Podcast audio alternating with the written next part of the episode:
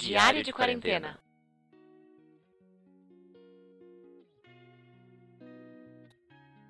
E aí, pessoal, tudo bom? Todo mundo está escutando o podcast? Hoje eu trouxe o meu amigo Igor aqui, de longa data, para falar um pouco de como ele estava se sentindo, o que, que aconteceu e tudo mais, antes, durante e depois do período de quarentena. Boa noite, boa noite, pessoal. Boa noite, Caio. Hey. Uh, quarentena. é, vamos começar então do começo, para variar, né? Como você tava ali, não sei o que você tava fazendo, ou o que, que você tava pensando, quando você viu a primeira notícia de que tinha um vírus novo que começou em Wuhan? Na verdade, é, teve, teve essas primeiras notícias, pelo que eu me lembro, foi até na época do carnaval, se não foi um pouquinho antes, que começou a ventilar um pouquinho. Acho que em Wuhan foi antes do carnaval, né? Foi, foi. Uh, pelo que eu lembro, os primeiros relatos foram no começo do ano, mas eu acho que a, as notícias começaram a chegar ali no, no comecinho de fevereiro, finalzinho de janeiro, começaram a ter, olha, tem um vírus na China, não sei o quê. Tá começando a proliferar, mas nada muito muito coeso ainda a princípio, né? É, como eu falei com a Lúcia lá, imagina se isso chega no carnaval aqui. Imagina se chega no carnaval. Provavelmente chegou. é, né? Isso também é um outro bom ponto. Deve ter chegado, sim. Sim, até porque grande parte das pessoas, grande parte não, tem uma parcela da população que é assintomática, né? É. Então é possível que muita gente já pegou, muita gente já tinha tido pego naquela época e achou que fosse uma gripe ou algo do tipo. Mas quando você escutou essa notícia no carnaval, um pouquinho depois, você chegou a ficar preocupado, achando que ia chegar aqui forte ou tal? Na verdade, eu fiquei preocupado sim, porque sabendo que o fluxo de gente que, que vinha, estava vindo para o Brasil, saindo do Brasil, vindo da China era muito grande. E eu estava alocado no cliente que recebia muita gente da Ásia. Ah, fala um pouco então aí do, do que você trabalha, o que, que você faz para contextualizar melhor. Sim, sim, eu sou, eu sou auditor externo, trabalho numa Big Four e eu fico alocado em cliente fazendo meus procedimentos. Então, às vezes eu passo uma semana, às vezes eu passo meses, Depende do cliente. Nessa, no começo dessa, desses relatos do Covid, eu estava no cliente já faziam alguns meses e ele tinha um grande fluxo de, de pessoas oriundas da, da Ásia. Então, você não fazia home office, você tipo, você deslocava até onde o cliente precisava. Sim, sim, independente se fosse avião ou de carro. Nesse caso eu estava de carro, não estava muito longe, mas é aquilo. Pode parecer até um pouco preconceituoso com as pessoas que vêm de fora, né? Mas às vezes você vê uma notícia de um vírus vem da está ori, sendo originado na Ásia, que eram as notícias que nós tínhamos na época, uhum. e está indo, tava na época estava começando a entrar na Europa. Você olha, fala, poxa, e aí? Com gente chegando todo dia vindo da Ásia, vindo dos países em risco. Foi aí que, que eu acho que para mim aconteceu o grande breakthrough foi inclusive no dia do meu aniversário. Olha só, não que data marcante. Foi porque foi numa sexta-feira, chegou uma pessoa da empresa e falou: Ó, tá todo mundo dispensado, todo mundo para casa. Descobrimos que uma, uma equipe tinha tido contato com durante um treinamento com o pessoal que tinha tido o Covid detectado e ficaram Nossa. em workshop. Foi bem próximo então. Foi. E era, era uma equipe próxima da onde a gente estava. Aí desde então minha rotina foi home office, então eu tô tecnicamente de home office desde o dia 13 de março. Então foi bem próximo de declarar a pandemia, né? Você saía para ir trabalhar. E como é que foi essa mudança, tanto psicológica para você, quanto adaptar o trabalho dentro da sua casa e tal? Sim, sim. No começo foi bem brusca, né? Apesar de que a nível de trabalho em si, como eu fazia muita coisa via call, via, via reunião online, foi mais tranquilo a transição mas as rotinas acabam bagunçando, né? A gente fica o tempo inteiro em casa, então é toda uma dinâmica diferente.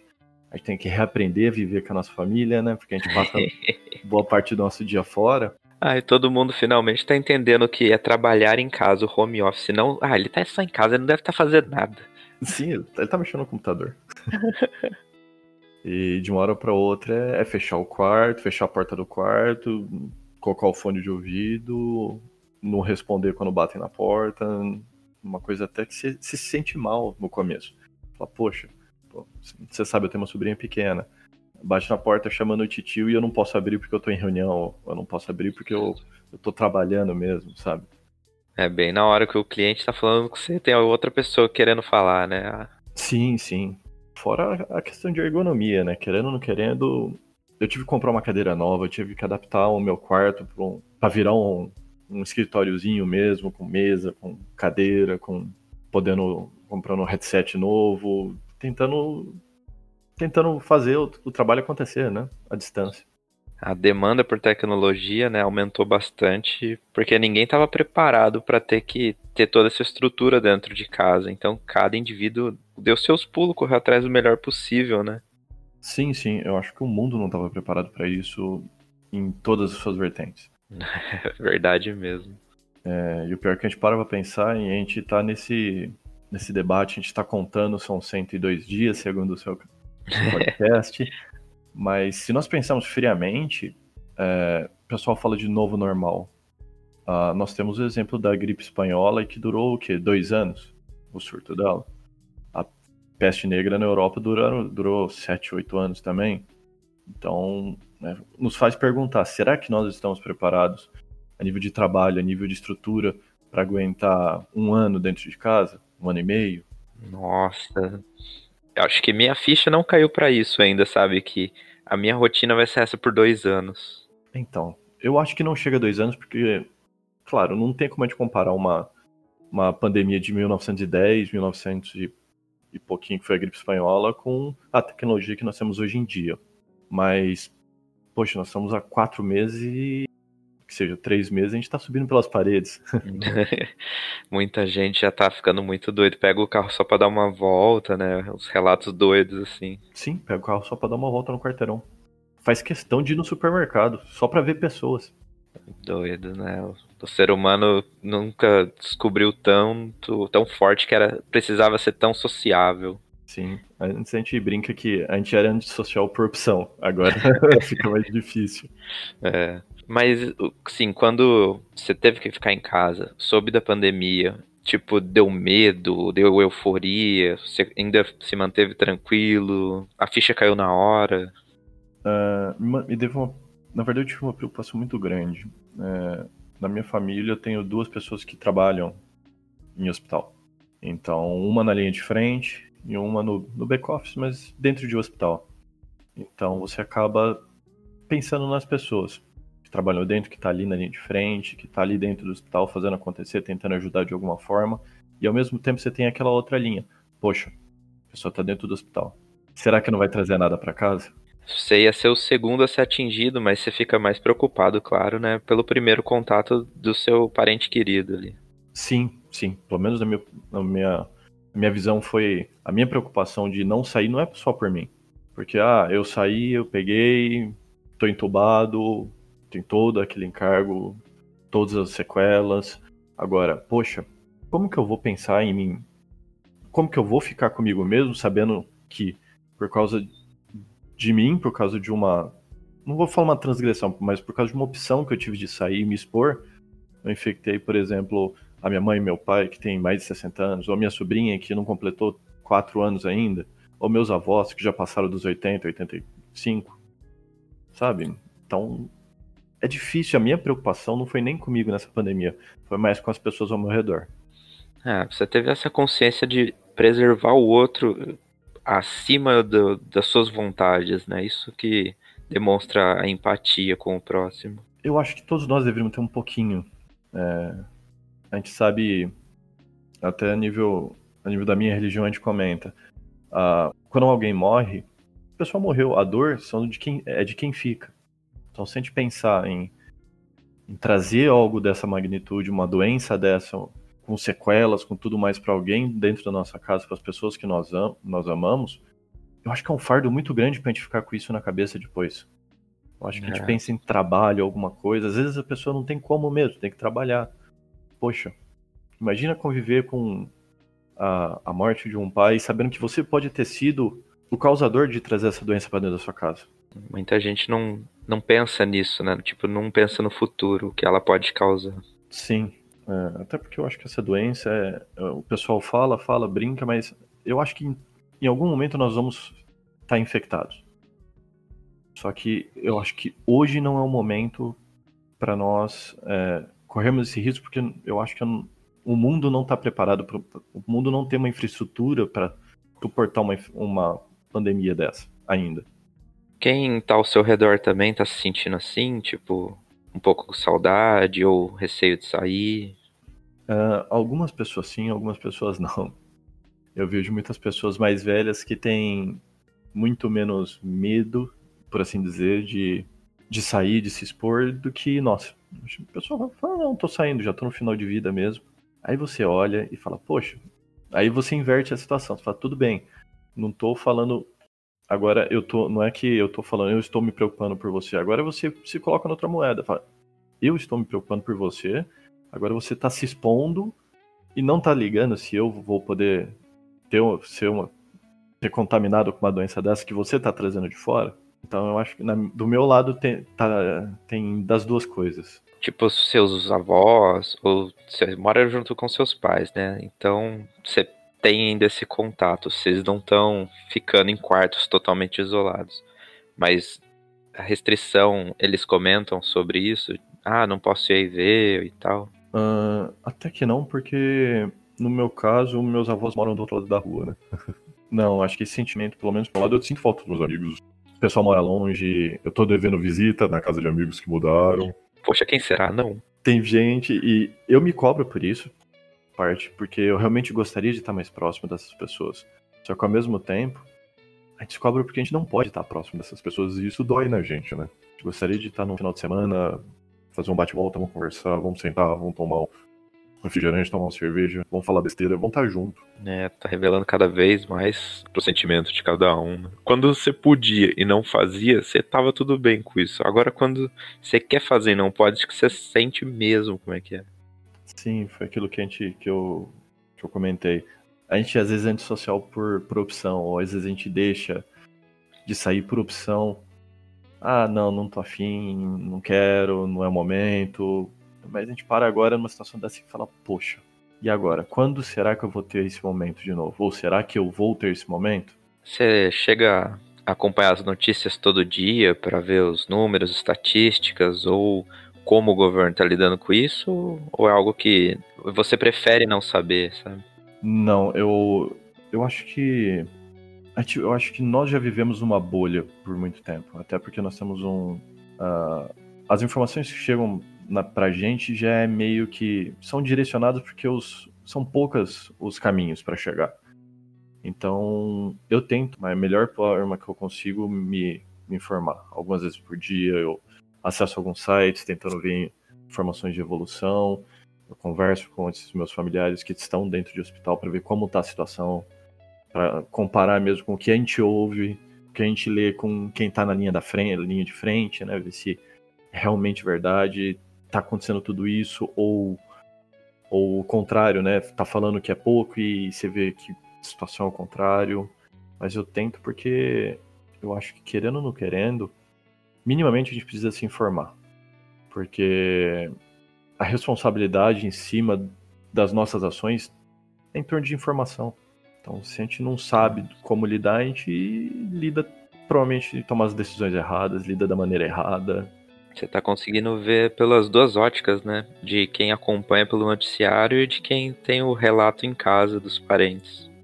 É, sim, é bem aquela. Você olha no Instagram a foto do pessoal postando pessoal da área de saúde com, com, o rosto bem machucado e você chega em casa e você vê uma pessoa com o rosto machucado também.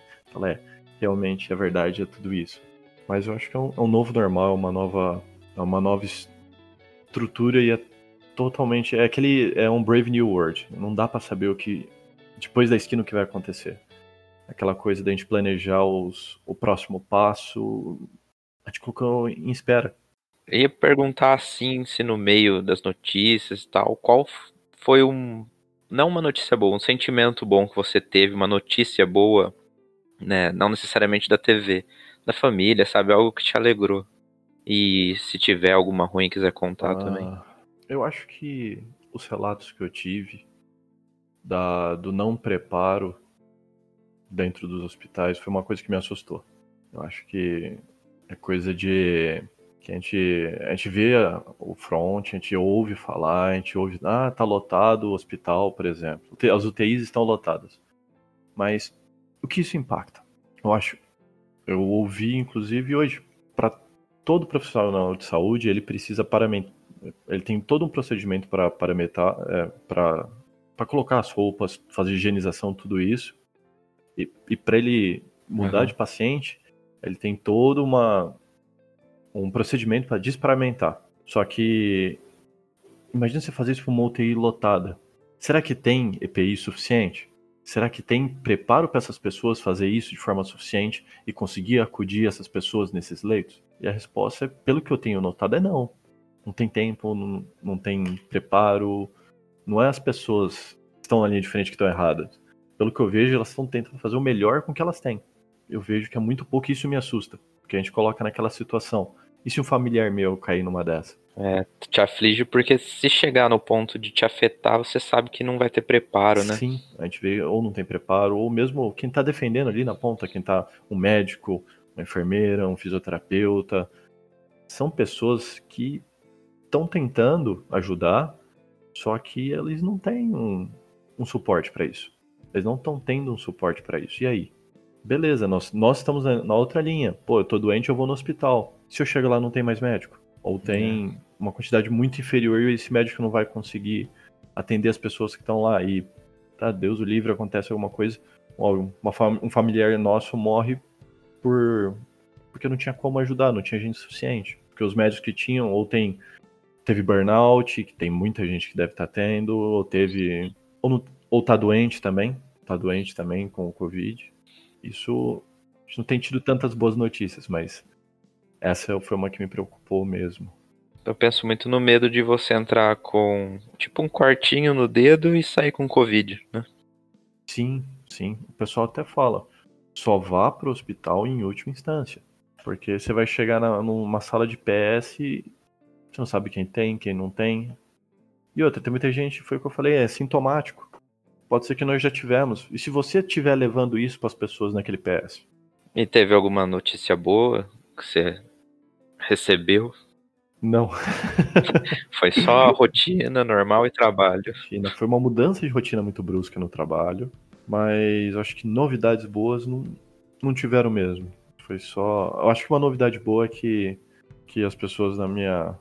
Os meus entes queridos, pelo menos por enquanto, eles estão sãos, estão saudáveis. É, meus pais, meus avós, meus tios, minha irmã, minha sobrinha, meus amigos, as pessoas mais próximas a mim, eu tento, estou tentando manter próximas de contato e a gente sabe que mentalmente é, são outros 500, né? Eu acho que cada um vive uma guerra e nesse tempo de, de Covid, cada um é, mata um leão por dia. Cada um, cada um tem seu leão, seja grande ou seja pequeno. A gente não mensura isso, as dificuldades de cada um, né? Mas eu acho que todo mundo está, pelo menos, saudável já, já é uma boa notícia nesses tempos. E você acha que já se acostumou com essa rotina nova de trabalhar em casa, ou os horários? Uh, sim e não. Sim e não. No meu caso, a minha rotina não tem muita rotina. Porque cada cliente que eu entro é uma rotina diferente. Só que, ao mesmo tempo, eu sei que é aquele negócio. Eu acordo quase na hora do trabalho, faço minhas coisas, esquento meu café, sento no computador. Aquela, aquele sentimento de, ah, tô durante o dia, eu vou levantar para dar uma esticada, você quase não vê porque você tá na sua casa. Então eu acabo, você acaba passando as oito horas de trabalho realmente sentado na frente do computador, fazendo alguma coisa do trabalho. É, o medo de antes, né? Não, se ele tá em casa ele não vai trabalhar. Tá se provando o contrário. Tem gente que não consegue parar ali. Sim, e, e algumas lideranças dá para ver no mercado que o pessoal não sabe lidar com home office. Então eles cobram mais, ah, realmente por esse motivo que você comentou, Caio. Eles cobram mais achando que a pessoa não está fazendo, que a pessoa, sei lá, ela acordou, ela encostou o travesseiro na cama e tá e tá lendo, tá deixando o notebook ligado e lendo um livro, lendo um mangá, assistindo um desenho, assistindo uma série, alguma coisa. E não é o que acontece, né? mas é uma mudança que eu acho que é estrutural. Então tem todo uma cadeia que precisa se readequar, não somente a gente que está na linha de frente do trabalho. tem um nível tático, nível estratégico, precisa re, se reinventar para acompanhar essa, essa mudança aí. Mudando um pouco, assim, você acha que. Você acha não, é. Você tem acompanhado algumas lives ou entretenimento online? Você tá vendo a, a mudança de toda a estrutura para conseguir a gente dentro de casa ter acesso ao, ao entretenimento de fora, tipo os deliveries, os shows e tal? Uh, eu tenho acompanhado essa migração, a gente pode até chamar de uma migração de uma onda diferente de internet, que foi o que você falou. Vocês até, você e a Lúcia comentaram na, nas suas últimas lives. Uh, eu tô em casa, o que, que eu faço? Ah, bato a mão no telefone, iFood, bato a mão no telefone, qualquer outro serviço de entrega, traz um lanche para mim, traz um, um, uma comida japonesa. É uma migração que, por exemplo, aqui em casa eu não tinha o costume de fazer. Eu preferia sair para comer alguma coisa, nem se fosse para sentar num, no McDonald's e comer por 15 minutos e voltar. Agora não, só liga e busca. E o que eu vejo de migração de bom é que a, a flexibilização da cultura está sendo muito maior. Então acho que a cultura está atingindo públicos que antes talvez ele não atingisse. Eu vi algumas sinfônicas, nem estou falando de, do sertanejo, ou vocês comentaram da Lady Gaga também, de, de artistas muito renomados. Mas eu vi sinfônicas fazendo isso também. Quando que a gente poderia ouvir uma sinfônica ao vivo? É, tem muita gente que está disponibilizando os conteúdos antes pagos agora de forma gratuita, né? Também, também. Exatamente para. Hum, eu não vou nem falar para popularizar, mas eu acho que para atingir a população como um todo, porque a população acho que nesse ponto está se unindo bastante. Porque demanda de união. É o momento que a gente demanda de união e demanda de empatia, né? Se você tivesse, tipo, aquela chance de escolher um lugar para ir, tipo, você escolheria uma, um restaurante, uma academia, um parque, ou visitar algum parente, o que, que você faria? Olha, eu tô carente de viagem. eu não viajo a lazer já faz um tempo. É, eu tava planejando uma viagem para esse, esse ano e com essa com essa loucura incabível, né? Ia colocar um mochilo nas costas e bater uma perna por aí. Digamos que sim, digamos que sim. Ia ser algo de ator, é, digno de cartões, cartões postais pro, pro meu futuro aí. É, muita gente que tava acostumada ou planejou viagem, né? Tá sentindo muita falta mesmo. Sim, sim. Mas eu acho que o, o que sinto mais falta acaba sendo esse, entre aspas, o direito de ir e vir. O poder da escolha de você escolher não ir. é, você tinha algum compromisso marcado que a pandemia cancelou? Atirando essa viagem. Eu tinha minhas rotinas, né? Uh, eu fiz aniversário durante a pandemia. Foi logo no primeiro final de semana. Infelizmente não pudemos ter uma festa. Teve o seu aniversário também durante a pandemia, teve dos meus amigos, teve da, da minha família, várias pessoas fizeram aniversário e não pudemos é, estar junto. Né? Então acho que são, são, fora as rotinas, você sabe, eu sou praticante de, de Kung Fu há alguns anos, não posso estar dentro da academia. Então são coisas que a gente sente falta, né? Como a academia adaptou a isso? Uh, nós estamos fazendo aulas online. Três vezes na semana a academia disponibilizou um link no Zoom a gente faz um. Nós fazemos um treino de, de meia hora a 45 minutos, passando algumas técnicas, fazendo um treino funcional. A academia também está trabalhando com algumas aulas particulares. Estamos todos tentando sobreviver, né? Para localizar o Igor é de Campinas. Eu acho que você não falou no começo, né? E eu também não, não. não perguntei. Interior não tão interior, né? Campinas é uma cidade grande, temos 1 milhão e 300 mil habitantes, mais ou menos. Já temos um alto índice de mortes para uma cidade desse tamanho também. Você tem visto muita gente ainda não acreditando em Campinas, perambulando? Tem visto, assim, né, relatos de outras pessoas, né? Não que você abra a janela e vê. Não, isso, isso não precisa nem abrir a janela. É, eles flexibilizaram aqui, numa das principais ruas de comércio. o pessoal postou foto dessa rua lotada, como se fosse véspera de Natal na 13 de maio em São Paulo. Ah, esse povo. E o pior, os índices de vendas nessa rua foram baixíssimas nesse período de flexibilização. Então as pessoas só foram pra rua. Ai, ai, meu Deus, isso deve ser só pra ver os outros mesmo. É, só pra ver gente. Ah, meu Deus. Então, é um sentimento que você fala, aí você entra naquele negócio da empatia, da empatia. Poxa, e eu trancado dentro de casa pensando nos outros. A Lucy comentou, o sentimento de eu sou palhaço tá vindo à tona, né? Porque só eu tô de quarentena, pô, e todo mundo sai. Sim. Sim, você tenta fazer a sua parte, mas aí você, às vezes você, você acaba, por exemplo, você mora em um, um apartamento, num condomínio. Às vezes você cumpre uma pessoa que não cumpriu pega um elevador junto com você e, e aí? Bom, pensando no, no que vai acontecer, no que pode ser, o que, que você acha que vai acontecer daqui para frente? O que, que você espera? Você acha que vai demorar muito? Eu acho que vai. Eu acho que vai. Eu acho que a vida. Aliás, vamos lá. A minha opinião, eu acho que a vida não deve tentar voltar a. Eu não vou falar nem ao normal, mas ao mais próximo de um normal que seria antes de antes de uma vacina testada. Porque eu acho que, por exemplo, uh, eu trabalho viajando. Como que eu vou entrar num avião sem uma vacina? Sabe? Vou estar tá levando alguma coisa, vou estar tá trazendo alguma coisa. Então, eu acho que a gente ainda vai passar. Acho que a gente tem um longo caminho a andar. Eu acho que a gente tem um. Acho que a gente está subindo a montanha ainda. Eu uhum. acho. Como que vai ter o distanciamento social dentro de um avião, né? Sim, é um exemplo. Dentro de um avião não tem como. E eu acho que vai piorar muito antes de, me de melhorar. Acho que acho que as pessoas só vão levar isso em consideração quando deixar de ser número e estatística.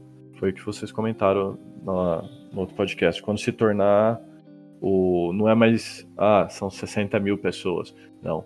É meu tio, é minha prima, é minha mãe, é minha esposa, é meu filho, meu vizinho. Acho que aí as pessoas vão começar a notar que realmente isso é sério. Eu acho que ainda vai ter muito que reaprender a viver depois disso. E o medo de uma segunda wave do, depois que o pessoal recebeu o grito de liberdade, né? Nossa, isso eu acho que é quase certo. Todo mundo, ah, tá caindo a curva, vamos, já era, acabou. Não, vai ter o segundo pico, eu tenho quase certeza. Sim, eu acho que vai. Só que se tiver um segundo pico depois de uma vacina, que seja um pico mais. um pico menor, por assim dizer, não que não atinja os patamares que nós estamos hoje, talvez ele possa ser gerenciado pelo nosso sistema de saúde. Foi o que eu falei, não é. O problema não é pegar. O problema é pegar todo mundo junto nessa bodega. Porque a gente não, não vai ter médico, não vai ter leito para todo mundo. Aí acontece o que aconteceu na Itália, o pessoal morrendo dentro de casa e ficando dentro de casa, porque não tem ninguém para ir buscar o, os corpos. É um cenário, eu acho que é um dos piores cenários que a gente pode passar é isso sem leito, você doente dentro de casa. Com pessoas dentro de casa. Eu só espero que nós criamos, nós como seres humanos, criemos um pouco de consciência antes de chegar nesse ponto aqui no Brasil. Você fez algo novo nessa quarentena? Curso, leitura, algo, sabe, que você não pensaria que teria feito? Uh, deveria. deveria ter feito mais. É, eu me dediquei um pouco mais à leitura, sim. Eu gosto de ler, você sabe disso. Eu tenho tido. Eu tinha livros em espera que eu consegui ler. Gostaria de ter lido mais. Ah, só a coleção da Torre Negra lá é da hora demais. Sim, gostaria. Ela tá na fila também. Mas eu tô com alguns livros que inclusive estão me dando uma vontade louca de sair, referente a montanhismo. Ah. Que é algo que eu planejo a nível de trekking aí para os próximos anos. Fica a dica de leitura no ar rarefeito de John Krakauer, é um relato maravilhoso e ao mesmo tempo perturbador sobre uma escalada no Everest, década de 90. Ela deu errado. Spoiler alert. tá na capa, né? Isso aí. É sobre o. Você já assistiu o filme Everest? Ah, não lembro. O nome é, é bem comum. O livro fala. O livro. O filme foi baseado nessa história. É muito bom. É muito bom e. É um, o autor, ele escalou e ele é um ele é um escritor, então ele traz um nível de imersão muito bom que você fecha o olho, principalmente nessa quarentena, você se imagina na montanha. E tem jogado algo novo? Bastante, porque eu, eu comprei um computador, né? É. então eu voltei a minha rotina de jogos, então eu tô dividindo meu tempo entre é, jogar, ler, assistir uma série, trabalhar bastante e tentar manter minha rotina no Kung Fu, porque como objetivo pessoal, eu tenho a faixa preta, né? E eu tô, eu tô relativamente perto agora, né? Então... Caramba, é, esse empenho em manter essa rotina e a mente sã no meio de um negócio que ninguém esperava e que não sabe direito ainda como lidar, né? Porque não é o normal, mas tá sendo normal. Sim, exatamente isso. Mas eu acho que o Kung Fu nos, tenta nos ensinar a, a trabalhar essa parte mental também, bem como a parte física. Então é um bom teste para os ensinamentos ah, que, nós, bom. que nós treinamos. Que é outra coisa que eu recomendo. É, muito bem. Fazer uma pergunta meio doida assim, se você soubesse que 2020 ia ser assim, tipo, em janeiro, você teria preparado algo? Como vou comprar muito álcool gel já, muita máscara? Uh, não. Não teria preparado dessa forma. Eu teria preparado outras coisas. Eu acho que talvez eu teria não preparado. Eu pode ser, posso dizer que eu teria me preparado mentalmente um pouco diferente. Acho que é um baque para todo mundo essa mudança. Eu teria preparado um pouco mais as minhas rotinas e o meu trabalho de uma maneira diferente, para que eu pudesse é, desenvolver alguma coisa diferente. Foi que você levantou uma questão que é muito boa, eu acho que todo mundo deveria tentar fazer alguma coisa nova pela primeira vez, talvez. Arriscar um pouco dentro das limitações, dentro de casa, mas criar alguma coisa, sabe? É a proposta da Lucy, né? Como a gente tá lidando com isso e pode contribuir com esse com o que a gente está passando. Sim, eu acho que isso eu teria me preparado melhor para tentar fazer algo desse. Eu vou falar até dessa magnitude desse impacto que teria na minha vida. Mas eu acho que em relação a compras, essas coisas, eu acho que não, até porque se eu comprasse a mais e estocasse, talvez eu estaria tirando a, a oportunidade de comprar de alguém que poderia estar tá precisando também. Então, para que, que eu vou estocar máscara se eu não for usar todas? Sendo que eu vou ficar em casa. Ah, talvez eu comprar mais máscara do que eu vou usar, eu tirei a máscara de alguém que precisava ir trabalhar. Que o trabalho não flexibilizou. E a pessoa não tem uma máscara para usar porque alguém comprou a mais. Ah, bom que nenhum bem material então te fez falta. Não. Graças a Deus, não. Acho que o impacto foi mais na, no social mesmo. É, acho que se todo mundo soubesse que ia acontecer isso, deveria pedir uma semana, vamos, de licença, né? Todas as empresas darem uma semana para o pessoal ir fazer o churrasco e se ver, sabe? Dar tipo o carnaval, assim, né? Pra depois falar, beleza, agora eu vou ficar de quarentena. Sim, fazer um bota fora. bota é. fora da quarentena. eu sempre eu fiquei imaginando isso no começo. Falei, nossa, meu, é por isso que se fosse no carnaval todo mundo ia ficar muito pistola. Porque já não ia ter saído e ia falar, agora eu tô preso, sabe? É, pelo menos aquela, aquela zoeira é verdade, né? Quem aproveitou, aproveitou. Quem não aproveitou, não aproveita mais esse ano. Nossa, é, né? Não vai ter, não tem, não está tendo festa junina. Sim. Outros feriados também foram antecipados. Eu só espero que o, o parâmetro melhore até o final do ano. Pelo menos venha a vacina ou venha um remédio, pelo menos seja eficiente, diferente de alguns remédios que algumas nações da América do Sul estejam tentando adotar. Mas que pelo menos a gente possa ter um, pelo menos um pouquinho de contato entre as pessoas próximas nós. Acredita que Natal a gente pode passar em família? Eu, eu não diria Natal, mas eu diria que pelo menos os três, os próximos três meses a resposta seria não. Por mais que me doa falar isso, por mais que eu quisesse falar uma coisa diferente. Eu acho que os próximos três meses ainda vão ser difíceis. Aí o resto depende de muitos fatores. Esperança, né? É o... A palavra é um sentimento que fica no final do cast. Experi... É esperança e resiliência. Muita gente está tendo que ter muita força de vontade, mesmo ser muito resiliente. Sim, eu acho que foi o que eu disse. Cada dia é um leão diferente. Não é fácil para ninguém. Cada um sabe as, as dificuldades que tem para sair da cama, cara. Sair da cama não é fácil para ninguém nesses dias. Mas é, foi o que você falou, esperança. Esperança que vai melhorar, esperança que vai passar, esperança que a situação não pode não estar acabando, mas está acabando, sabe? É, brincadeira que nem o, o Homer fala no, no, Simpsons. Você passou pelos piores dias da sua vida até agora. Podem ser que venham outros piores? Pode ser, mas você passou por todos os outros até agora. É, o time não se deixe vencer, né? É, luta mais um dia, né? Quer recomendar outra coisa boa além do Kung Fu? Que acho que foi realmente bem da hora essa, essa dica sua. Sim, é... o Kung Fu eu recomendo, independente da, ideia, da idade, sexo, condição física. Ele trabalha físico e mente, respeitando os limites de ambos. Uh, recomendo esse livro que eu falei, que, que faz meu coração bater mais forte, é No Ar Rarefeito, de John Krakauer. E E a última temporada de Dark eu também recomendo. oh, minha irmã também recomendou, meu, e eu não vi. Eu recomendo. Tá bom, vou ver, prometo. então é isso aí. Beleza. Agradeço a oportunidade. Deixo um abraço para todo mundo que tá, tá escutando aí. Continuem fortes. É. Isso vai passar. Não vai ser fácil, mas vai passar. Obrigado pelo seu ponto de vista, pela experiência e seus relatos aqui.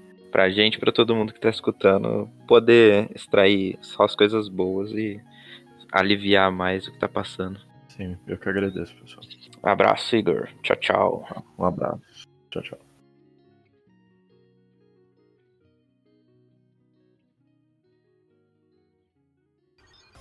Energium Ilimitada. Edições de podcast.